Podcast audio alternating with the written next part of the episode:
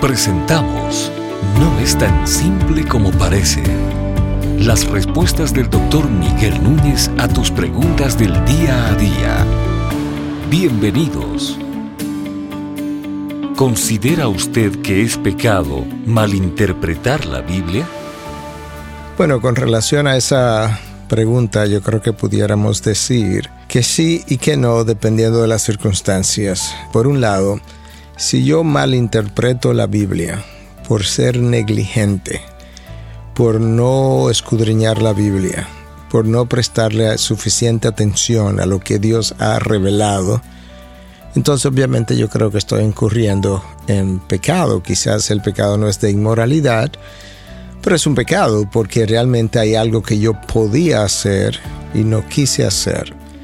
Entonces yo creo que hay una manera de pecar al malinterpretar la Biblia en esos casos. Hay otra manera de hacerlo y es cuando el propósito intencional de quien habla no está en Cristo, su gloria, en Dios, darlo a conocer, sino en Él darse a conocer en él imponer su interpretación de un versículo para apoyar una idea que él está trayendo como enseñanza a la congregación, entonces yo creo que se está pecando por la misma razón, porque estamos imponiendo una interpretación sobre un versículo con la intención expresa de que básicamente el versículo apoye lo que yo quiero decir. Cuando yo hago el estudio de la palabra y después de estudiar la palabra y después de hacer el esfuerzo que podía hacer.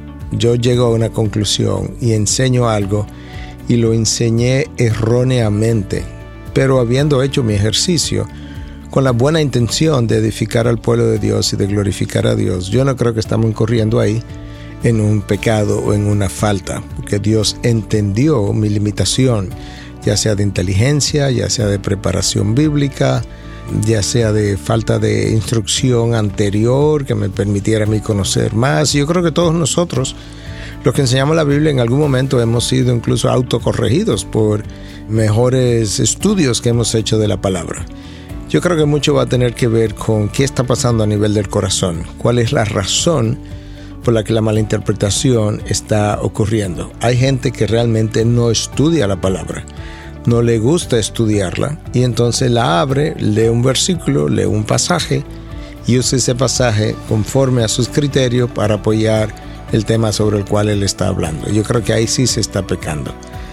Mira lo que el apóstol Pablo dice a Timoteo en su segunda carta en 2.15. Procura a presentarte ante Dios como un obrero que no tiene de qué avergonzarse, que maneja con precisión, es la palabra que eh, usa la Biblia de las Américas, que maneja con precisión la palabra de verdad la palabra traducida como precisión ahí es ortotomeo en griego que implica cortar derecho. Fíjate que el apóstol Pablo dice, procura presentarte ante Dios como obrero que no tiene de qué avergonzarse y lo, lo une a la idea de manejar la palabra con precisión, de manera que Pablo está entendiendo que si no la manejas con precisión, tiene algo de qué avergonzarte.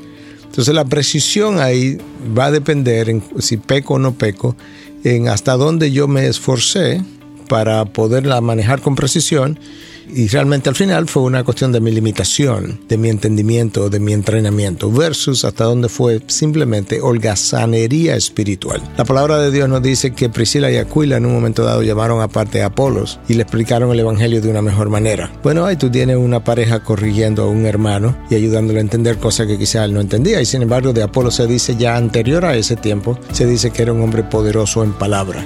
Todos nosotros estamos en un proceso de crecimiento y de mayor entendimiento yo creo que al final Dios juzgará cuando peco, cuando no peco, dependiendo de la intencionalidad a, la hora de enseñar y dependiendo también de hasta dónde yo fui responsable en escudriñar y estudiar su palabra.